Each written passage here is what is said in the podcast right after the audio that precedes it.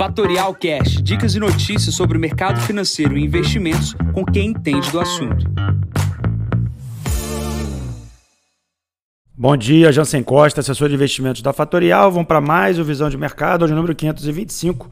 Hoje é dia 24 de junho, 7 e 15 da manhã. Continuidade do movimento, mercados de olho em crescimento, inflação e juros no mundo. Começando aqui pela China, mais um dia de alta de recuperação do minério de ferro, 0,96% de alta. Os dados de alta frequência mostram que a China não está acelerando, obviamente esses dados eles são de curto prazo porque efetivamente a gente saiu daquele lockdown chinês, mas obviamente gente, esses dados são muito importantes para o ciclo de commodities. Já explico um pouco mais sobre isso, mas obviamente a China precisa crescer para ajudar nosso país aqui na exportação e no preço dos ativos. Plano para a Europa, a gente tem é uma crise, obviamente, na questão energética. A gente está no meio do verão, mas obviamente todo mundo olha para o processo do inverno. A Rússia fechou o fornecimento e vem fechando o fornecimento de gás, e a Europa se vê numa encruzilhada na questão energética. Como é que ela vai produzir energia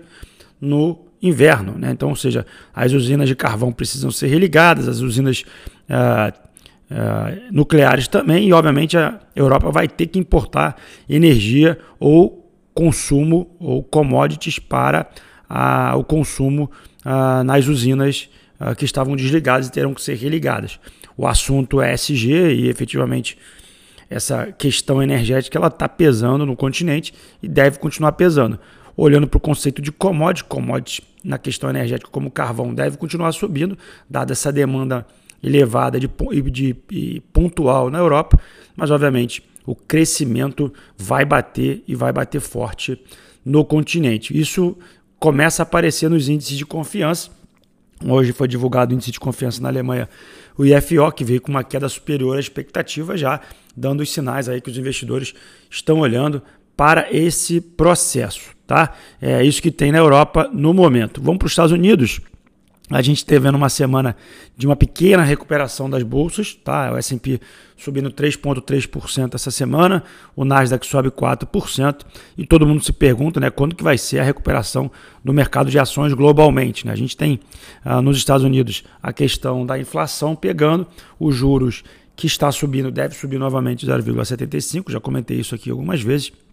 E, obviamente, é, o medo da inflação, da estagflação ou do não crescimento ele também paira sobre os Estados Unidos. Lembrando que a, a economia americana ela é bem forte, obviamente é difícil prever o quanto tempo ela deve ficar nesse processo de desaceleração, é, mas é super relevante esse movimento de recuada. Tá? A volatilidade, ou seja, a variação dos preços está bastante elevada, ou seja, dias de alta seguidos podem vir de, de quedas rápidas e, e, e bem acentuadas, dado que o medo uh, se joga ali no índice de, de volatilidade. Então eu chamo a atenção para aqueles que têm situações onde está vendo a variação patrimonial machucar ou a variação patrimonial efetivamente é, não, não, não está contento da carteira, é importante conversar para diminuir essa volatilidade.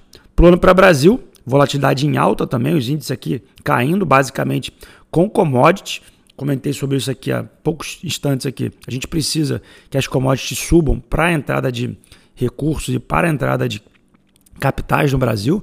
O barril do tipo Brent operando lá na casa dos 111 é muito positivo para as empresas de petróleo e a gente tem, principalmente aqui no Brasil, um embate político, né? a questão do preço dos combustíveis que está lá beirando no Congresso. Mudanças repentinas nas, nas leis, tanto das estatais, tanto na questão de tributação das petrolíferas jogam esse mercado para baixo. Né? 3R Petróleo, Prio, Enalta, a própria Petrobras acabam não sustentando o índice. E a outra questão, que é a Vale, que tem grande peso no índice aqui, depende do preço do minério. Depende muito do crescimento chinês. O que, que a gente pode ver de uma hora para outra, um rally de alta aqui na nossa própria bolsa? É uma China voltando a crescer, um processo pós-estagflação ou inflação é, com o crescimento pequeno, é, vai se passar por processo de, de commodities de infraestrutura e, obviamente, a gente tem aqui no país boas empresas que geram caixa, tá? Então, a melhor maneira de você se defender desses momentos de alta volatilidade são ativos que geram bastante caixa. Você recebe dividendo compra mais ação, tá? É, ou migrar para ativos também que tem uma volatilidade, mas mais reduzida. Um bom exemplo são os fundos imobiliários de papel. A volatilidade desses ativos é, na média, metade da bolsa, ou seja, você pode ter o dobro da posição nesses papéis, que vai ter o mesmo efeito da sua carteira, é, que pagam os dividendos mensalmente ali, e obviamente você consegue, com esses dividendos, é, comprar mais cotas. Né?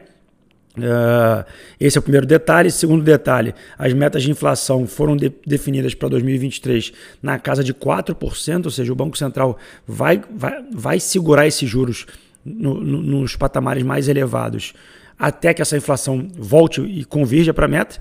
E a questão principal é, da semana e para a próxima semana essa questão do auxílio de caminhoneiros e a volta do Auxílio Brasil.